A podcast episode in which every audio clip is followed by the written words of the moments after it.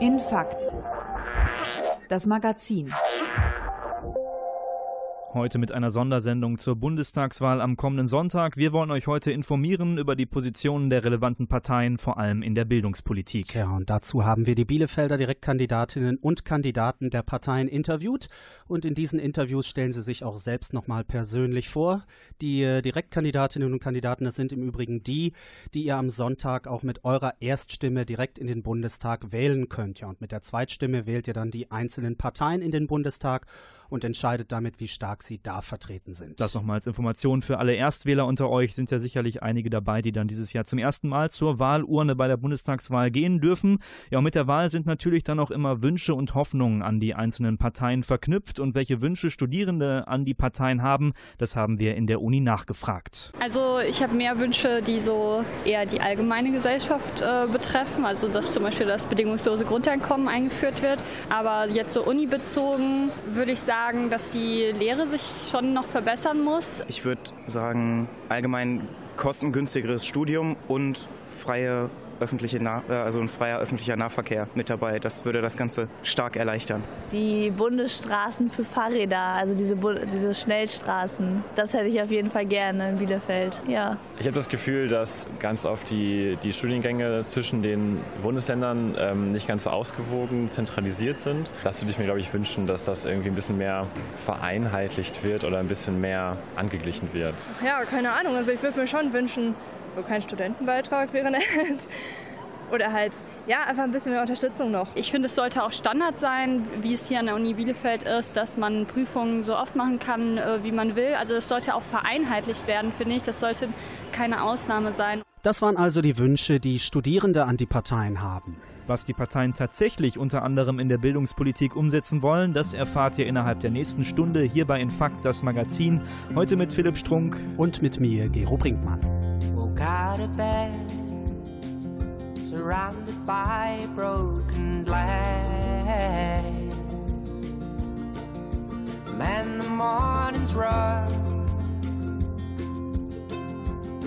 Cause grieving is a tide.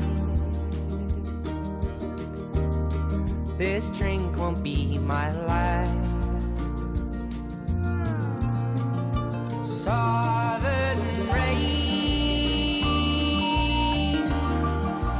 here to stay. And you know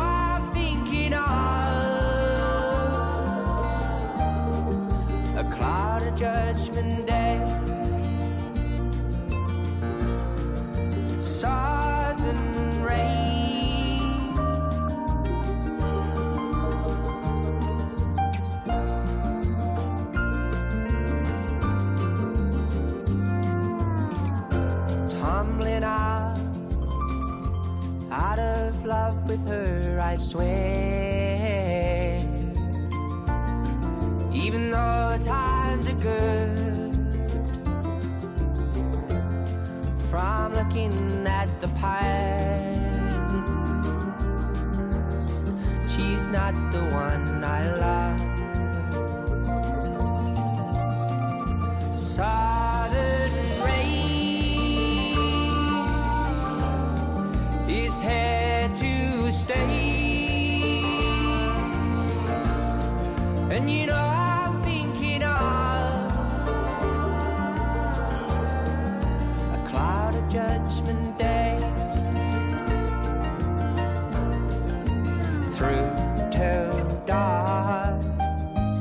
Mr. your tie. You refuse to take me back, when I meet the future's bleed.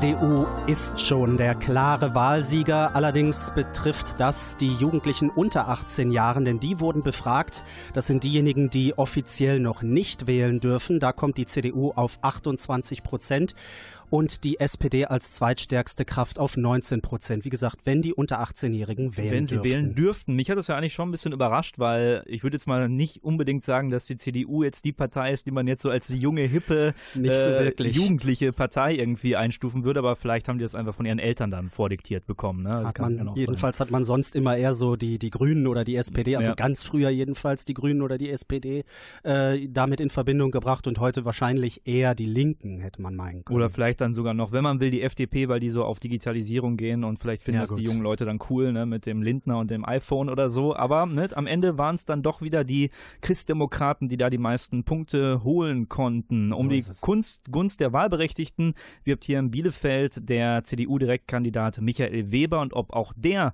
gerade die jungen Leute anspricht, das hat unser Kollege Andreas Herrnwille gefragt. Zunächst stellt sich euch aber der Michael Weber erstmal vor. Mein Name ist Michael Weber, 58 Jahre alt oder jung, je nachdem, wie man will. Bin verheiratet, habe zwei erwachsene Töchter. Beruflich bin ich bei der Firma Miele im Produktmanagement beschäftigt. Ja, dort seit, wie das bei den Medianern so üblich ist, seit über 30 Jahren im Berufsleben. Äh, Und ich bin seit über 22 Jahren kommunalpolitisch aktiv, nämlich im Rat der Stadt Bielefeld seit 1994 und habe dort meinen politischen Schwerpunkt in der Sozial-, Gesundheits- und Arbeitsmarktpolitik als sozialpolitischer Sprecher, also für die CDU-Fraktion dort auch in der Verantwortung, die Fäden, was diese Themenbereiche angeht, äh, zusammenzuhalten. Ja, und ich würde mich über jede Stimme für den 24. September jetzt freuen, weil ich äh, meine, mit der kommunalpolitischen Erfahrung auch viel für die Bielefelder und Veteraner in Berlin umsetzen zu können. Kommen wir direkt mal darauf. Sie wollen jetzt aus der Kommunalpolitik hinaus, sozusagen nach Berlin in die weite Welt. Äh, was war Ihre Motivation, so diesen Schritt zu machen, aus der Kommunalpolitik jetzt nach Berlin? Also wir wissen ja, dass die äh, Bundestagskandidaten äh, immer ein heiß begehrter äh, Job äh, sind, also das zu werden. Das hat mich natürlich auch äh, über Jahre schon bewegt. Das könnte eine Situation ergeben. Aber wie das mit den politischen Erfahrungen so ist, weiß man auch, dass das von vielen Zufälligkeiten abhängt.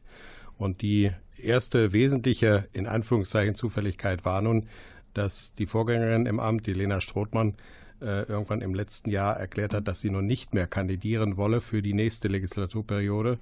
Und dann ist es für mich eine Motivation gewesen, die Bielefelder Erfahrung und die Verwurzelung in der Kommunalpolitik äh, wirklich hier einzubringen. Denn wir wissen aus der Erfahrung auch aus anderen Wahlkreisen, auch aus der äh, Wettbewerbssituation bei der SPD in den vergangenen Jahren, dass wenn man das nicht macht, wenn wir keinen aus unseren Reihen der kommunalpolitischen Szene Bielefeld äh, nominieren, dann kommt sehr schnell der Gedanke auf, auf Landes- oder Bundesebene jemanden, der in Anführungszeichen versorgt werden soll, äh, hier in die Wahlkreise zu schicken. Und das wollte ich auf jeden Fall vermeiden. Anhand Ihrer Homepage habe ich abgelesen, Sie treten an für die Bereiche Familie, Sicherheit und Arbeit. Jetzt haben Sie aber gerade noch selbst angeführt, dass Sie hier äh, in der Stadt zuständig sind noch für den Bereich Sozialpolitisches. Ähm, wie passt das zusammen? Wo sehen Sie sich selbst, selbst jetzt quasi fokussiert? Weil sozialpolitisch ist die Bereiche, die Sie jetzt sozusagen auf der Homepage ausführen, ja nicht direkt. Ja, das gehört immer dazu. Okay. Äh, Wir haben auf der Homepage beziehungsweise in dem Flyer, äh, den man jetzt hier bei dem Tür-zu-Tür-Wahlkampf auch den Leuten überreicht, äh, ganz gezielt diese drei Punkte eingebracht, weil die nicht nur für Bielefeld relevant sind, sondern auch in das Gesamtkonzept der Bundes-CDU hineinpassen. Und von daher ist es ganz hilfreich, wenn man da nicht ganz divergierende Themen als erste, zweite, dritte hat. Für mich bleibt unbenommen, dass die Sozialpolitik mit der Frage der Arbeitsmarktpolitik äh, ein ganz wesentlicher äh, Bestandteil dieser Kandidatur ist und auch das Thema Gesundheitspolitik. Was also auch äh, viele Bereiche für die Sozialpolitik natürlich, äh, denken Sie an den Bereich Pflege oder auch die Mhm. Gesundheitsversorgung äh, in den unterschiedlichen Facetten auch äh, sozialpolitisch äh, berührt und von daher ist das für mich ein ganz wesentlicher Teil. Und angenommen, wir haben ja im Campusradio eine Zielgruppe, die haben meistens noch nichts mit Langzeitarbeitslosigkeit zu tun. Dafür sind sie meistens noch zu jung, zwischen 20 und 30 und studieren noch. Haben Sie noch Punkte, die Sie sagen können, die Sie bzw. die CDU verfolgt, die gerade mit dieser Zielgruppe viel zu tun haben, wo sich für die etwas ändern soll? Also ich denke, dass es mit der Bielefelder Universität ein sehr attraktives Angebot über die Fakultäten gibt, äh, dort Ausbildung zu machen, Ausbildung zu studieren und dann auch hoffentlich zu einem äh, sehr guten Abschluss zu kommen. Und für die Perspektiven, die sich dann daraus ergeben, äh, Stichwort Startups, das zu fördern und auch im gesamten Umfeld das Terrain und die Kriterien so zu gestalten, dass sich junge Leute hier mit ihren Ideen richtig niederlassen können und andere begeistern wieder darum, kreativ in neue Arbeitsfelder hineinzustoßen und die mit Hilfe eben äh, der Ausbildung, die sie an der Universität bekommen haben, äh, ja, gut voranzukommen. Das, denke ich, müssen wir fördern. Da sind auch in Bielefeld außerhalb der Universität einige gute Ansätze vorhanden, aber das gilt es auch in der Zukunft äh, noch deutlich zu erweitern. Wir erleben den Wandel in, dem, in der Arbeitswelt ganz deutlich. Stichwort Digitalisierung, und das auf der kleinen selbstständigen Ebene zu machen, wie eben in diesen Start-up-Bereichen, äh, das halte ich für ganz wichtig, weil man da auch ganz neue Formen der Arbeitszusammenwirkung äh, hinkriegen kann. Das, was man erarbeitet hat, wenn, sei es äh, geistige oder tatsächlich materielle Produkte, umzusetzen, gemeinschaftlich zu erarbeiten und in dieser gemeinschaftlichen Arbeit in den äh, jungen Unternehmen auch den Erfolg, den man dann damit erzielt, wirklich auf alle Mitarbeiter umzusetzen. Sprich, das ist unser altes CDA-Thema, Vermögensbildung in Arbeitnehmerhand. Der Begriff ist mir neu, aber das kann ich mir, ich kann mir was darunter vorstellen. Ja. Also, also, so den Beteiligung des ja. Erfolges für alle Mitarbeiterinnen und Mitarbeiter. Nicht nur der Chef darf das Geld verdienen quasi. So ist es. Ah ja. Also zusammengefasst, was ist wichtig für, äh, ich sag mal, uns junge Menschen? Die CDU möchte junge Menschen ähm, gerade auch von den Hochschulen dazu ermutigen, selbstständig zu werden, Start-ups zu gründen. Das ist so das, was man daraus jetzt ziehen kann. Ja, und dieser Fokus auf die Start-ups zeigt dann eben doch ein bisschen, was wir eben ja auch schon angesprochen haben. Die CDU versucht eben junge Themen irgendwie anzugehen. Start-ups ist ja noch was, was so in der Wirtschaft ein bisschen neuer ist und da versucht die CDU jetzt rein zu grätschen, ein bisschen wie die FDP. Aber man merkt, der Fokus geht schon so ein bisschen auf die jungen Leute. Von daher ist ist das Wahlergebnis dann bei den U18-Jährigen vielleicht auch ein bisschen verständlicher. Ja, ein bisschen nachvollziehbar auf jeden Fall. Ja. Das ganze Interview könnt ihr euch auch nochmal nachhören, wo es dann auch konkreter ins Wahlprogramm reingeht auf unserer Homepage www.radioherz.de unter der Rubrik Podcasts. Da sind auch alle anderen Parteien für euch verlinkt. Lipstick Sally, Where did she go? Waste. Now she's gone. Miss Gussie takes her. Mm-mm.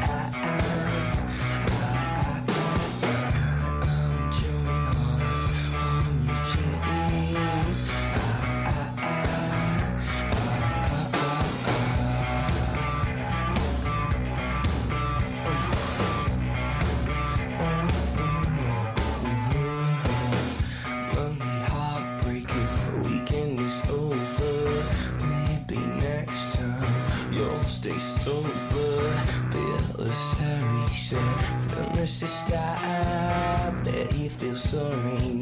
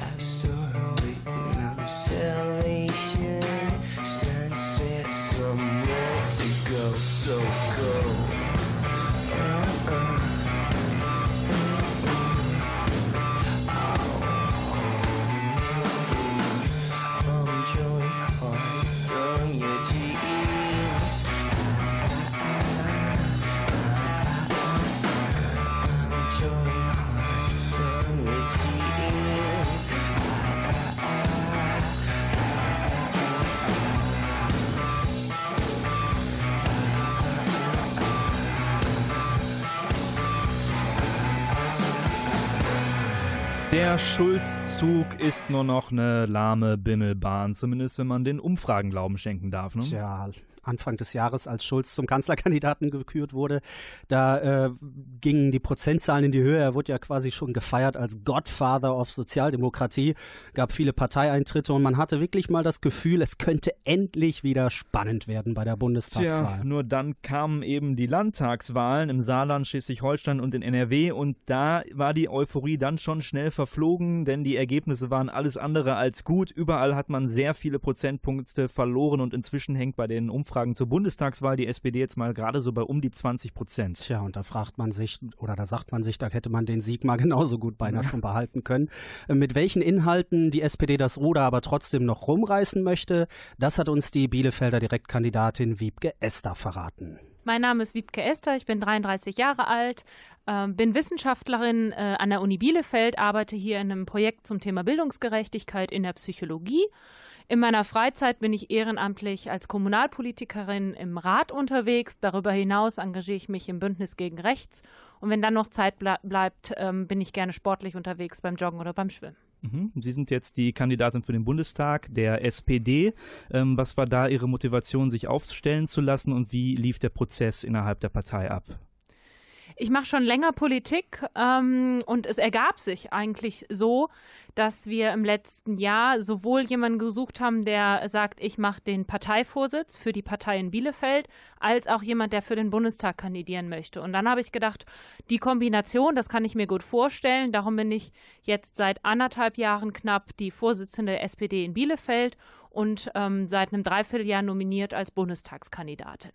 Und die Motivation, sich aufstellen zu lassen, wie sah die aus? Genau, ich mache seit langem ähm, Politik, bin mit Hochschulpolitik angefangen und mich reizt es, ähm, an den Gegebenheiten, die vor Ort sind, was zu ändern, äh, Gesellschaft mitzugestalten, also Politik zu machen. Und wenn sich dann die Chance bietet, dass man das im Bundestag macht, da wo ganz viel entschieden wird, dann würde ich mich freuen, wenn ich da halt mitmachen würde. Da habe ich Lust drauf. Darum habe ich mich äh, aufstellen lassen. Mhm. Und welche Kernthemen sind Ihnen da besonders wichtig? Mhm. Ich habe im Prinzip ähm, vier Kernthemen. Das eine ist der Bereich Pflege, weil ich glaube, dass das eine große Herausforderung ist. Der andere Bereich ist biografisch stark geprägt, weil ich im Sportverein groß geworden bin und weiß, wie viel ich davon profitiert habe, dass ich gerne das Ehrenamt noch stärker unterstützen möchte. Ich sage, es reicht nicht, wenn Politik einmal im Jahr Danke sagt, sondern wir müssen auch gucken, wie wir die Rahmenbedingungen da verbessern. Der dritte Punkt ist die Kinder- und Jugendpolitik. Ich bin jugendpolitische Sprecherin im Rat und ich sehe, wie wenig ausreichend ausfinanziert die offene Kinder- und Jugendarbeit ist, wie viel wir noch in Kitas investieren müssen. Dieser ganze Bereich ähm, muss gestärkt werden. Da würde ich mich gerne einbringen.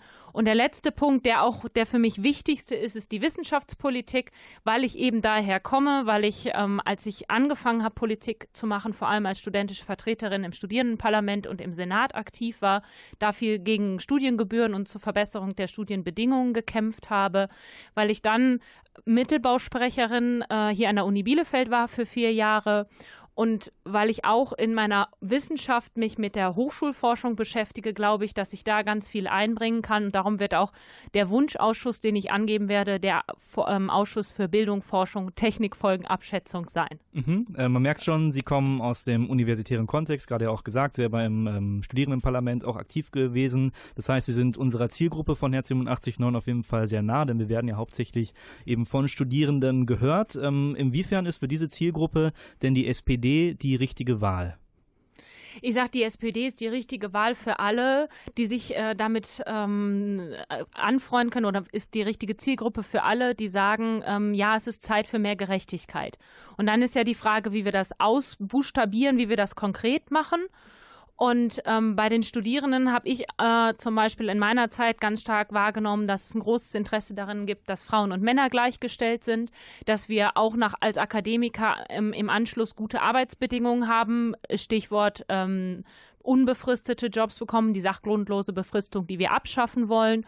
Dass unter den Studierenden auch ganz viele waren, die sagen, ja, wir haben eine Weltoffenheit, wir müssen Europa stärken, weil wir ein großes Interesse daran haben, zum Beispiel über Erasmus, dass wir keine geschlossenen Grenzen haben, aber auch ganz wesentlich die Friedensunion Europa zu stärken. Und so geht das, glaube ich, in allen Bereichen weiter. Und dann kann man ganz konkret auch nochmal sagen, dass ich glaube, dass wir das beste Programm für Studierende haben. Wir haben eine umfassende Reform vom äh, BAföG vorgesehen. Wenn wir regieren, werden wir sowohl die Ermessungsgrenzen anheben, als auch, also was man dazu verdienen darf, als auch die Altersgrenzen vom BAföG anheben. Wir werden das flexibler machen für Teilzeitstudierende. Wir wollen aber auch mit einem Hochschulsozialpakt die ähm, Mensen stärken und modernisieren, die Beratung und Betreuung an Hochschulen über die Studierendenwerke st ähm, stärker voranbringen und vor allem, das ist, glaube ich, der wichtigste Punkt, in Sanierung und Neubau von studentischem Wohnen, also Wohnheime investieren. Tja, soweit erstmal die allgemeinen Antworten von Wiebke Esther im Gespräch mit dir, Philipp. Äh, wie schon gesagt, die Prognosen sehen aktuell leider nicht so gut aus für die SPD. Für eine rot-grüne Koalition würde es aktuell nicht reichen. Ja, und deswegen habe ich auch Wiebke Esther gefragt, welche Koalition sie sich denn stattdessen vorstellen könnte. Eins kann man schon mal sagen, Rot-Rot-Grün kommt für sie überhaupt nicht in Frage. Und auch bei der Nachfrage nach einer großen Koalition hatte sie sehr schnell eine Alternative parat. Ampel. Ähm, ich halte eine große Koalition für eine Demokratie immer nur für einen gewissen Zeitraum gut. Danach muss es wieder abwechselnde Mehrheiten geben, weil ähm, wir nur so auch eine starke Opposition haben, die konstruktiv ist, die wir brauchen und nicht populistische Ränder, die ähm, ja, äh, dann nur am Hetzen sind. Ja, man kann also sagen, Wiebke Esther ist eine Koalition mit der FDP auf jeden Fall lieber als mit der Linken. Und mit dieser Aussage ähm, habe ich natürlich dann auch die FDP-Direktkandidatin Jasmin Wahl-Schwendker konfrontiert. Ich kann mir gut vorstellen, dass Frau Esther mit denen nicht koalieren möchte. Aber äh, es wird ihr nicht viel anderes übrig bleiben wahrscheinlich, weil es wir einfach unglaublich weit auseinander sind in viel zu vielen Fragen. Die SPD hat es mit den Bürgerrechten nicht so und ist natürlich, was Haushaltspolitik angeht, auch ganz weit weg von dem, was wir an Vorstellungen haben, sodass ich da so eben so gar keine Schnittmenge sehe. Also wohl auch keine Ampelkoalition. Mehr aus dem Interview gibt es gleich mit der FDP. Vorher hören wir aber noch Jay Bernard mit Wicked Streets hier bei Infakt, das Magazin. I was out there with a thirst and hunger. I was out where I could feel much younger.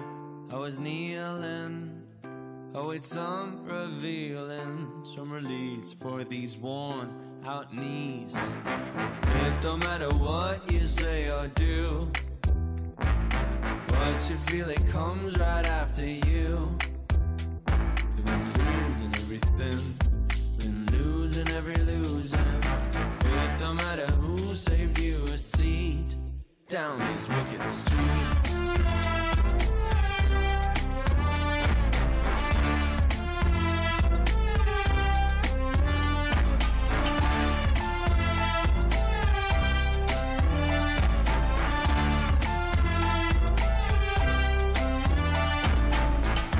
Coming up now through the smoking night air. Get your kicks now down these wicked streets where, where I was shaking.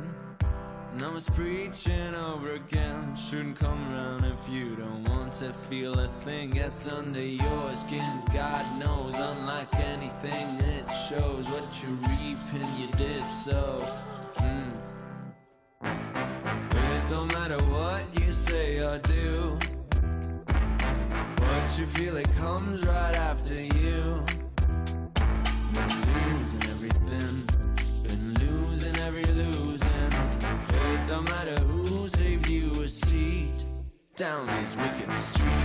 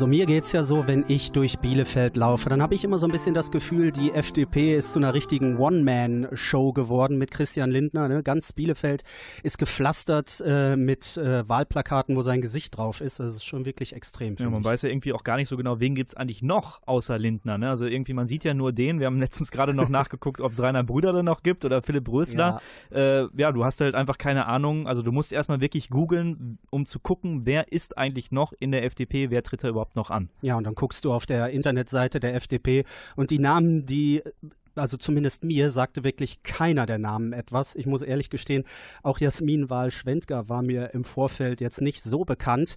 Äh, sie ist die Direktkandidatin für Bielefeld und äh, ja, ich habe mit ihr über die FDP und die Ziele gesprochen. Mein Name ist Jasmin Wahl-Schwendger. Ich bin die Bundestagskandidatin für die FDP in Bielefeld. Ähm, bin jetzt seit dem, der letzten Kommunalwahl auch im Stadtrat für die FDP, habe also nicht nur in den letzten zwei Jahren, sondern auch schon davor einiges an Erfahrung in der Kommunalpolitik gesammelt und habe auch schon Erfahrung sammeln dürfen in der letzten Bundestagswahl, also bei dem im Wahlkampf, da war ich ja auch schon Bundestagskandidatin und auch schon mal hier bei Ihnen.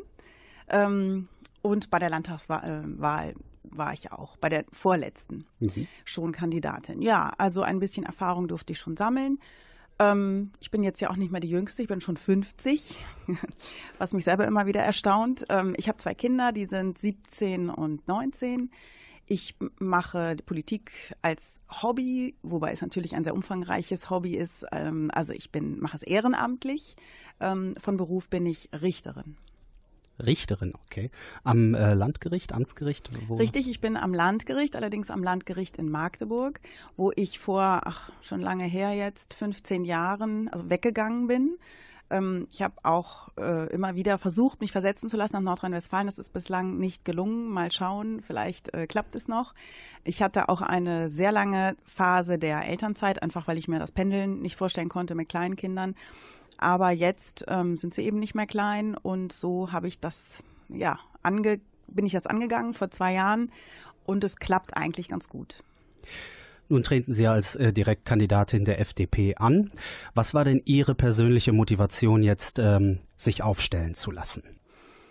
Ja, es ist ja immer so, dass man jemanden braucht, äh, der Direktkandidat ist, der der Kampagne das Gesicht vor Ort gibt. Ähm, da sind ja auch andere, die einen dazu ähm, ermutigen. Ähm, ich habe äh, gehört oder man hat mir gesagt, und das fand ich eigentlich auch nachvollziehbar, dass mein Profil sehr gut passen würde zu, gerade auch zu der neuen FDP. Ähm, wir sehen das selber, dass wir ähm, zu wenig Frauen haben. Das ist äh, sicherlich ähm, ein Aspekt, der nicht schlecht ist, dass wir eben auch mal eine Frau nach vorne stellen. Ähm, wichtig oder schön ist ja auch, ich meine, gut, es gibt viele Juristen in den Parlamenten, aber es kann nicht schaden, tatsächlich auch sich auszukennen mit den Hintergründen. Das hilft mir auch immer wieder bei der Kommunalpolitik. Ähm, ich bin auch eine Quereinsteigerin. Das ist auch, ähm, fanden viele auch toll, dass ich eben nicht von immer, schon immer auf meiner Agenda hatte, ich mache mal Politik, sondern eben erstmal eine ganz andere Richtung eingeschlagen habe, meine Kinder großgezogen habe.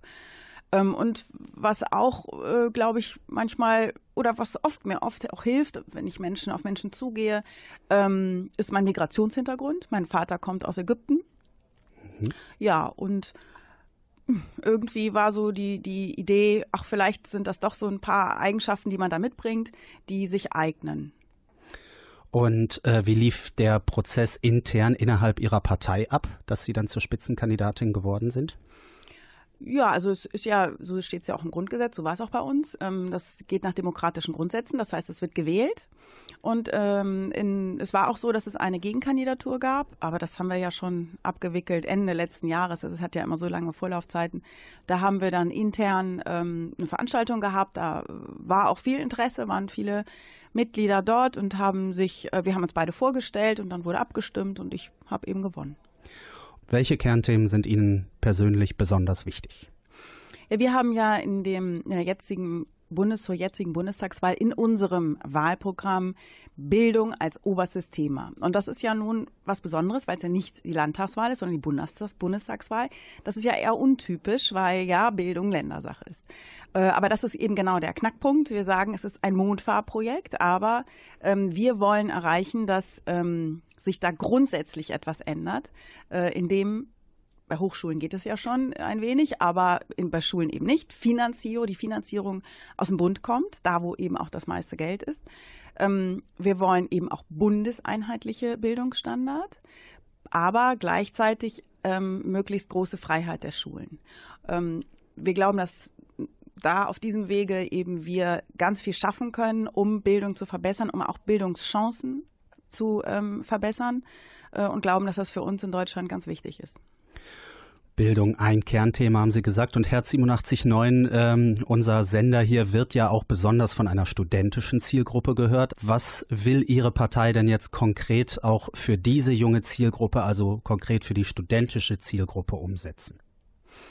Ja, die, der erste Gedanke ist ja, dass man ähm, überhaupt erstmal an die Universität kommt. Was ja nur gelingt, wenn man an der Schule auch schon gut vorbereitet worden ist. Ähm, das ist eben der erste Schritt, dass wir da wirklich nachrüsten wollen, dass wir sagen, Digitalisierung ist ein Thema, was ganz wichtig ist, ne? völlig vernachlässigt in den, in den Schulen. Uns steht wirklich eine Revolution ins Haus und wir sind darauf ganz schlecht kaum vorbereitet in Deutschland. Da müssen wir dringend, dringend nachsteuern. Ähm, da glaube ich, müssen, geben wir den jungen Menschen, äh, müssen wir denen auch die Chance geben, sich darauf vorzubereiten. Also da glauben wir, dass wir in der Schule ähm, eben viel vorbereiten oder viel machen können, um den Weg in, der Universi in, die, in die Universitäten dann auch noch weiter zu erleichtern. Ähm, ja, für die Universitäten wollen wir ähm, Qualität verbessern. Eben da geht es auch ums Geld, aber das ist jetzt nicht Schule, sondern das ist wieder die Finanzierung der, der Universitäten. Wir glauben einfach, wir müssen viel mehr Geld in den Bildungssektor geben. Also Bildung ein ganz großes Thema bei der FDP und ein Thema aus dem bildungspolitischen Sektor, das auch sehr große Wellen, sehr hohe Wellen geschlagen hat, war das Vorhaben der FDP, Studiengebühren für Nicht-EU-Ausländer einzuführen.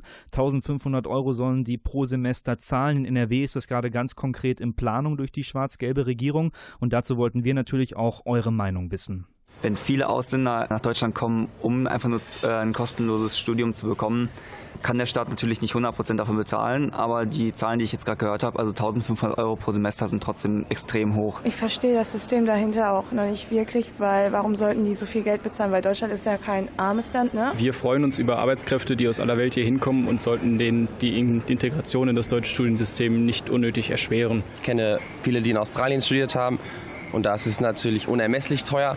Es kein Vorbild ist, aber das so meines Erachtens nach ein bisschen relativiert. Gerade die Leute, die jetzt halt über nicht so viel Geld verfügen, was halt vergleichsweise in ganz vielen Ländern auf der Welt ist, halt im Vergleich zu Deutschland, äh, Gerade die werden davon negativ betroffen. Ich persönlich ähm, habe auch Freunde, die aus dem, äh, aus dem nicht-europäischen Ausland kommen, äh, die dann äh, teilweise ihr Studium dadurch äh, abbrechen müssen, weil sie einfach nicht die finanziellen Mittel haben. Und ich finde das einfach ein bisschen schade. Wenn wir auch ins Ausland gehen möchten, sei es jetzt USA oder Australien, müssen wir auch Studiengebühren bezahlen.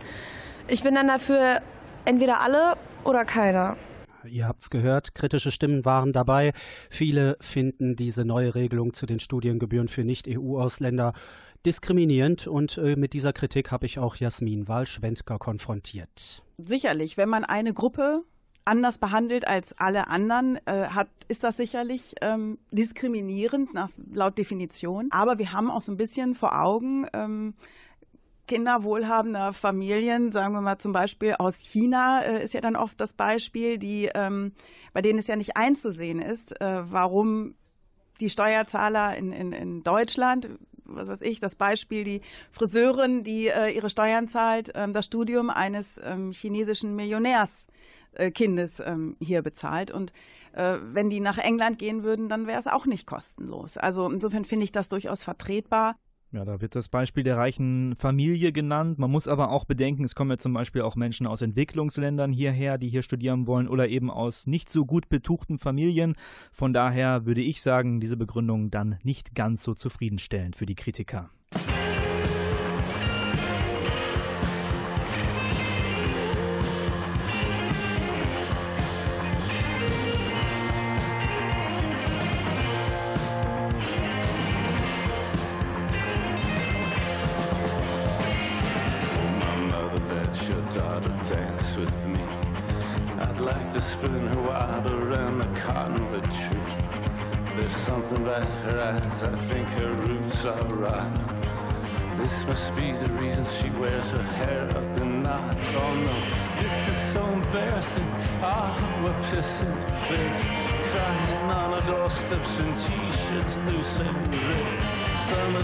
So out of style, I cannot save them.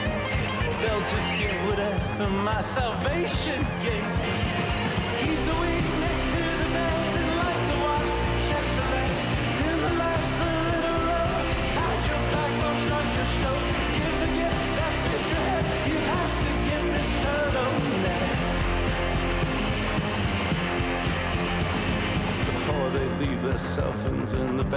bathrooms of the rich, and when they try to turn them off, everything they switch to is just another man in shitty suit. Everybody's cheering for. This must be the genius we've been waiting years for. Oh no, this is so embarrassing. I'm the pissing fits, crying on our doorsteps in t-shirts, loose and. Some of them so out of style, I cannot save. Keep the wind next to the bed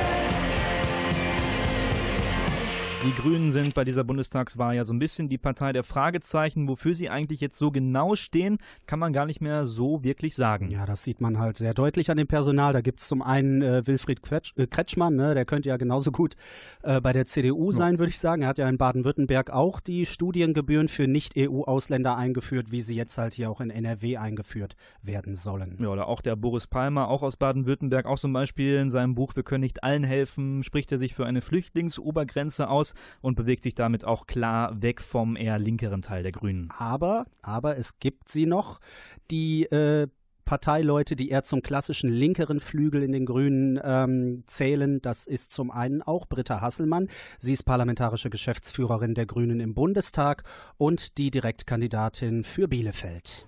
Hallo zusammen, ich bin Britta Hasselmann. Ich bin Bundestagsabgeordnete für Bündnis 90 Die Grünen im Deutschen Bundestag und deren parlamentarische Geschäftsführerin. Und ich kandidiere am 24.09.2017, also in diesem Jahr, bei der Bundestagswahl wieder für die Grünen in Nordrhein-Westfalen auf der Landesliste auf dem Platz 1 für den Deutschen Bundestag. Und ich hoffe, dass die Grünen stark einziehen. Ich bin Sozialarbeiterin, habe hier in Bielefeld studiert und auch gearbeitet eine ganze Zeit lang in der sozialen Arbeit und bin jetzt halt hauptsächlich und haupt ja, für eine Zeit, Mandat auf Zeit, Abgeordnete im Deutschen Bundestag und mein Leben pendelt zwischen Berlin und Bielefeld. Sie treten jetzt auch als Direktkandidatin für hier in Bielefeld den Wahlkreis äh, für die Grünen an. Äh, was war da Ihre Motivation, sich aufstellen zu lassen? Wie lief da der Prozess innerhalb der Partei? Ja, bei uns ist das so, äh, die meisten von uns ziehen über die Landesliste. Das heißt, die Zweitstimme ist für uns Grüne die ganz wichtige Stimme, um in den Bundestag einzuziehen. Ähm, ich bin einerseits von meinen Bielefelder Grünen nominiert worden für das Direktmandat hier. Das wird ganz basisdemokratisch in der Mitgliederversammlung gemacht. Und ich habe auf der Landesliste von Bündnis 90 Die Grünen kandidiert ähm, für die Grünen in Nordrhein-Westfalen und bin auf Listenplatz Platz 1 gewählt worden. Und äh, je nachdem, wie stark die Grünen in den Deutschen Bundestag einziehen, danach ziehen dann eben auch diese Landeslisten. So, und wir haben in unserer Fraktion jetzt 63 Abgeordnete. Einer davon ist direkt gewählt und hat den Wahlkreis geholt, nämlich Hans-Christian Ströble. Und ich bin zum Beispiel auch jetzt schon im Bundestag über die Landesliste Nordrhein-Westfalen. Genau, so viel zur Organisation. Jetzt haben Sie natürlich auch ein Wahlprogramm als Grüne. Das ist so, ja gut, 250, 60 Seiten lang. Welche Kernthemen daraus sind Ihnen besonders wichtig?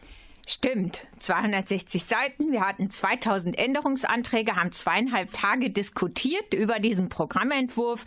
Ähm, uns ist es ganz wichtig ähm, zu sagen, wir brauchen eine andere Politik als diese vier verlorenen Jahre der großen Koalition ökologisch, weltoffen und sozial. Das sind die drei Themen, die sich durch unser Programm ziehen, äh, wo wir sagen, da gibt es ganz konkrete Projekte, mit denen ziehen, äh, ziehen wir in den Deutschen Bundestag ein. Die wollen wir erreichen. Dafür braucht es starke Grüne. Im Ökologiebereich ist das die Abschaltung von Kohlekraftwerken, denn die sind mitverantwortlich, hauptsächlich verantwortlich für unser schlechtes Klima. Ähm, wir wollen eine Verkehrswende. Wir wollen, dass wir aus dem Verbrennungsmotor aussteigen. 2030 sollen keine neuen äh, Autos mehr zugelassen werden und vom Band rollen, die einen Verbrennungsmotor haben. Wir wollen, dass Klimaschutz endlich ernst genommen wird. Aber auch in der Sozialpolitik setzen wir uns dafür ein, dass Armut und Ungleichheit nicht mehr in dem Maße bestehen können, wie das im Moment der Fall ist. Wir leben in so einem reichen Land und haben immer noch zwei Millionen Kinder, die in Armut leben in Deutschland und das geht gar nicht. Also Sie als Grüne mit den ja, grünen Kernthemen, den Dauerbrennern Umwelt und auch soziale Themen. Äh, jetzt wird der Herz 87.9 als Campusradio besonders von einer studentischen Zielgruppe gehört. Was will Ihre Partei denn konkret für diese junge Zielgruppe erreichen? Klar, ich meine, Hochschulpolitik, Bildungspolitik ist ein ganz wichtiges Thema, auch für uns Grüne. Denn äh, klar ist, wir brauchen viel mehr Investitionen in Bildung. Wir wollen Kindertagesbetreuung ähm, mehr unterstützen. Wir wollen qualitativ Bildung verbessern und auch in der Hochschulpolitik. Ich sage jetzt mal ein Stichwort hier in Bezug auf die Universität und den Campus. Der Hochschulpakt muss besser finanziert werden. Hier braucht es mehr Investitionen. Und wir müssen endlich eine BAföG-Reform haben in der klar verankert wird, dass das BAföG erhöht wird und die Erhöhungen dann schrittweise immer sich an den Lebenshaltungskostensteigerungen anpassen. Wir diskutieren im Moment dauernd über BAföG-Erhöhungen, aber passieren tut nichts. Ähm, und eigentlich habt ihr oder haben diejenigen, die darauf angewiesen sind, äh, dass sie eine Unterstützung erhalten im Studium, äh, die ein oder andere Nullrunde nacheinander gedreht, weil die Lebenshaltungskosten massiv gestiegen sind. Damit muss Schluss sein. Deshalb BAföG-Erhöhung keine Studiengebühren, ganz klar, wobei wir dafür im Bund leider nicht zuständig sind, weil die Bildungspolitik so geteilt ist. Aber wir sehen ja, was gerade Schwarz-Gelb in Nordrhein-Westfalen damit anrichtet. Also ähm, klar, mehr Investitionen in Bildung und auch in Hochschule, BAföG-Erhöhung, das ist, ähm, sind einige Punkte aus unserem Programm. Also das BAföG soll reformiert werden, der Hochschulpakt gestärkt, sagt Britta Hasselmann im Gespräch mit Tobias Töns-Feuerborn. Tja, und was die Grünen sonst noch so wollen, das könnt ihr nochmal nachhören auf unserer Homepage radioherz.de. Da gibt es das ausführliche halbstündige Interview als Podcast. We felt so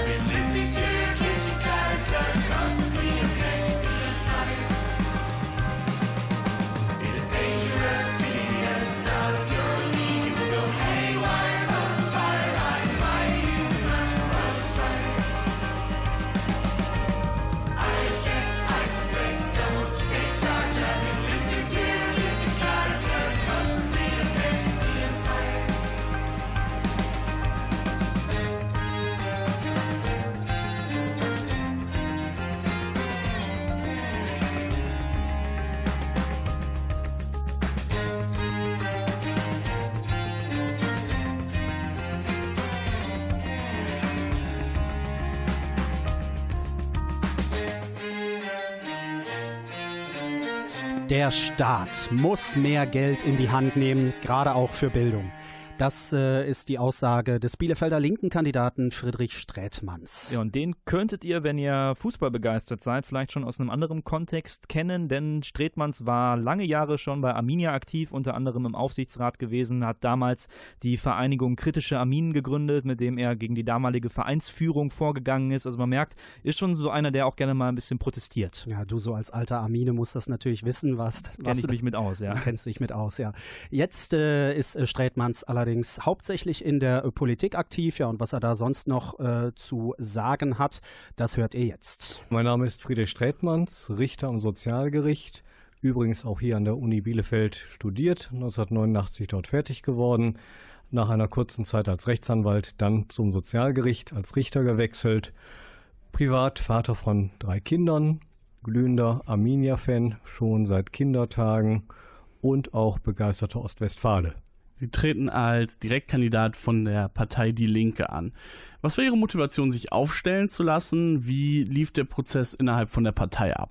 Ja, die Motivation, ganz klar. Ich sehe in meinem Gerichtssaal eigentlich täglich äh, soziale Ungerechtigkeiten, Menschen, die am Existenzminimum kratzen, die soziale Probleme haben und das ist für mich der Treibstoff, um daran politisch etwas zu ändern. Und die Motivationslage der Partei ist im Moment gut. Äh, der Bewerbungsprozess war sicherlich nicht einfach, aber ich bin gemeinsamer Kandidat der sieben ostwestfälisch-lippischen Kreisverbände und das ist schon mal ein großer Vorteil gegenüber früheren Jahren. Welche Kernthemen sind Ihnen persönlich denn am wichtigsten? Erstes Kernthema klar, soziale Gerechtigkeit, Rente, auskömmliche Rente, gute Krankenversicherung. Zweites Kernthema ganz sicher Frieden. Ich war bei der Bundeswehr, habe später verweigert aus Überzeugung und ich denke, wir können in der Außenpolitik einen ganz anderen Friedenskurs machen, also gegen Abrüstungsexporte und ganz sicher auch für einen Gesprächskurs mit Russland. Man muss Putin nicht lieben, aber ich denke, sprechen muss man mit ihm. Herz 89 wird jetzt ja besonders von einer studentischen Zielgruppe gehört. Was will Ihre Partei konkret für diese jüngere äh, Zielgruppe umsetzen? Ja, jetzt ist bei mir das Studium schon lange her, aber wir hatten auch in Nordrhein-Westfalen in der kurzen Zeit, wo wir im Landtag waren, ein Kernthema, das wir auch umgesetzt haben, Abschaffung der Studiengebühren. Das hat die SPD-Landesregierung nur mit unseren Stimmen geschafft. Wir wollen also weiter in Hochschulen investieren, damit die staatlichen Hochschulen auch genauso gut Qualität anbieten können wie die privaten. Und wir wollen insgesamt auch in gute Arbeitsplätze, die sozial abgesichert investieren. Da gilt auch der soziale und der pädagogische und pflegerische Bereich dazu. Können Sie da vielleicht noch ein bisschen ins Detail gehen für, für unsere studentische Zielgruppe? Also vielleicht die, die jetzt wirklich gerade noch studieren. Was haben die für einen guten Grund, die Linke zu wählen? Gut, also wir werden natürlich alle Bemühungen unterstützen, Hochschulen räumlich besser auszustatten. Wir werden alle Hochschulen unterstützen, was die Lehre angeht, also bessere Studienbedingungen zu schaffen. Wir werden immer gegen Studiengebühren sein, das ist ganz klar.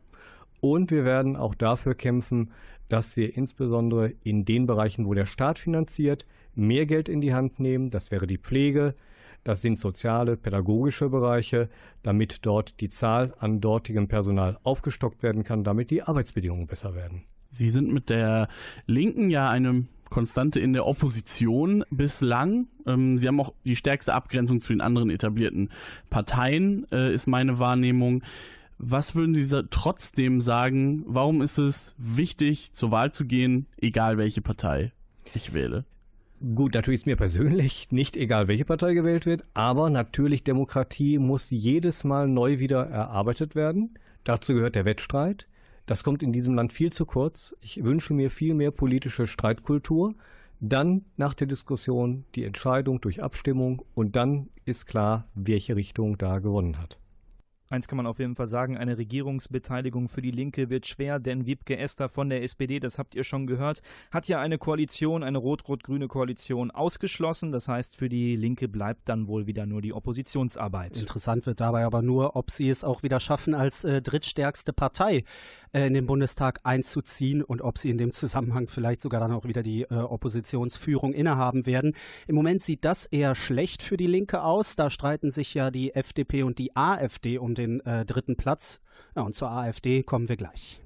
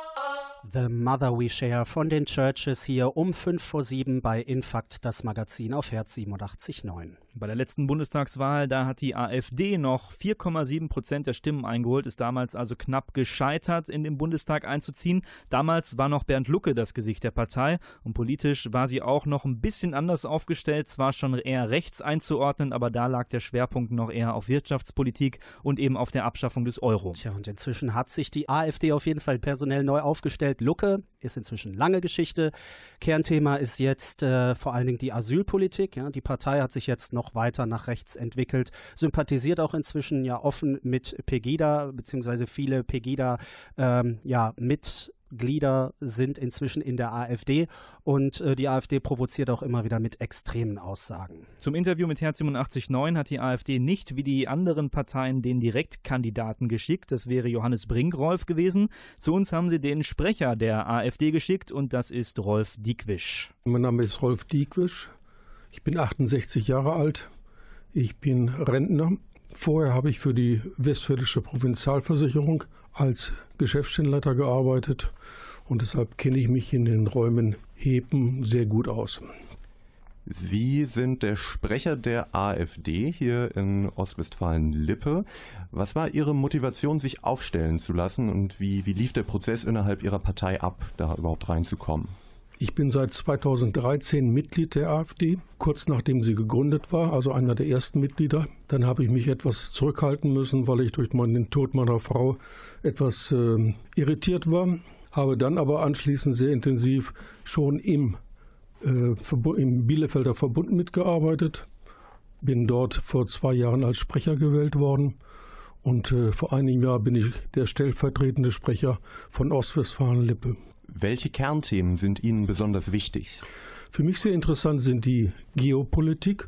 Das ist ein Thema, was sehr, sehr wenig in Deutschland durchdiskutiert wird. In den angelsächsischen Ländern, USA und England, ist dies eine der Fundamente der Politik, wie man langfristig welche Staaten man unter Kontrolle haben möchte.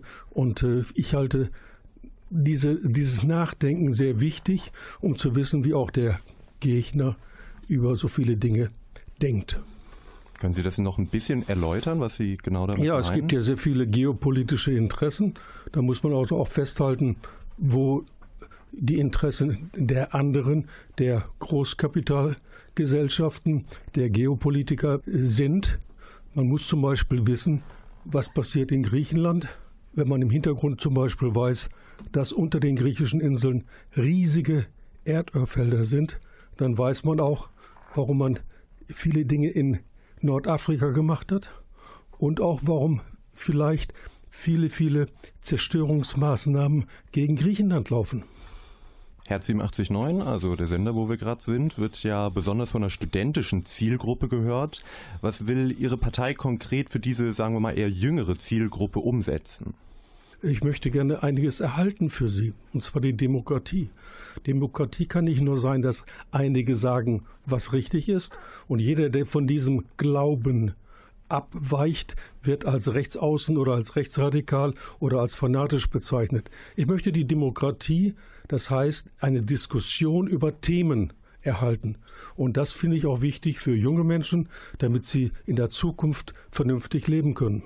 AfD-Sprecher Rolf Diekwisch im Gespräch mit Conor Körber war das. Und ähm, ja, ihr habt eben seine Aussage gehört, wofür er sich interessiert, und zwar für die Geopolitik, was der Gegner so treibt. Äh, da haben wir schon uns so ein bisschen irritiert gefragt, ähm, ja, wie soll man das jetzt verstehen? Und es war nicht die einzige, ja, eher zweifelhafte Aussage des AfD-Sprechers. Er hat auch eine, ja, besondere Meinung zur Situation in Syrien. Erstens stellen wir ja fest, dass unheimlich viele Syrer wieder zum Urlaub nach Syrien fahren. Man weiß, dass es in Syrien Kämpfe gibt, aber dass der Großteil Syriens von Kämpfen frei ist. Ja, das Urlaubsland Syrien ist schon äh, interessant, ja, äh, dass man wieder nach Syrien in den Urlaub fahren sollte, wie es Rolf Diekwisch gesagt hat. Ich meine, immerhin gibt es ja auch noch eine offizielle Reisewarnung für das Land. Ja, ich glaube nicht, dass man das demnächst bei L-Tours oder im Otto-Katalog unter den Reiseempfehlungen äh, finden wird. Aber naja, ähm, das waren jedenfalls die Interviews mit den relevanten Parteien, die zur Bundestagswahl antreten. Alle Interviews könnt ihr euch auch nochmal anhören auf unserer Homepage www.radioherz.de. Da dann auch nochmal in voller Länge. Die gehen alle so um die halbe bis dreiviertel Stunde, also wirklich ausführliche Informationen zum Wahlprogramm. Und eins kann man auf jeden Fall festhalten, egal was ihr wählt. Wichtig ist, dass ihr wählen geht. Das unterstützen auch die Studierenden hier von der Uni Bielefeld. Also ich denke, dass Demokratie sehr stark vom Wandel und von Entwicklung eigentlich auch lebt und dass man mit jeder Stimme eigentlich einen Wandel in Gang bringen könnte sozusagen. Wenn wir nicht wählen, beziehungsweise wenn wir nicht wählen gehen am Sonntag, dann ähm, ja, sollten wir uns nicht darüber beschweren, äh, was hier in Deutschland zurzeit passiert. Für mich persönlich, weil ich dafür sorgen möchte, dass die AfD und die NPD weniger Prozente bekommen. Das ist der einzige Grund. Ich weiß noch nicht, wen ich wähle. Ich habe auch ehrlich gesagt noch nie gewählt, aber dieses Jahr werde ich auf jeden Fall wählen gehen. Weil man irgendwo noch an die Politik eventuell glauben kann, was ich nicht tue. Weil jeder die Chance hat, mitzubestimmen, wie unsere Zukunft aussieht, wie wir geleitet werden, was unsere Ansichten sind und wer in unseren Augen das am sinnvollsten repräsentiert und widerspiegelt. Ich glaube, wenn man nicht wählen geht, äh, gibt man den Rechten seine Stimme und dementsprechend äh, sollte man zur Wahl gehen und den Linken seine Stimme geben. Man sollte sich einfach informieren, denn es gibt immer eine Partei, die wenigstens in die Richtung deiner Meinung geht. Und dafür solltest du auch stimmen. Und nicht hinzugehen, würde genau das unterstützen, was du nicht möchtest. Also geh wählen. Tja, spricht für sich selbst. Die Worte dazu sind genug gewechselt. Das war unser Infakt-Magazin, eine Sondersendung zur Bundestagswahl, die am Sonntag stattfindet. Ich bedanke mich noch, oder wir bedanken uns noch, muss man ja fairerweise sagen, bei unserem Kollegen Pierre Bulwitt für die redaktionelle Betreuung. Wir sind jetzt raus. Mein Name ist Gero Brinkmann. Ich bin Philipp Strunk. Ich wünsche euch noch einen schönen Abend.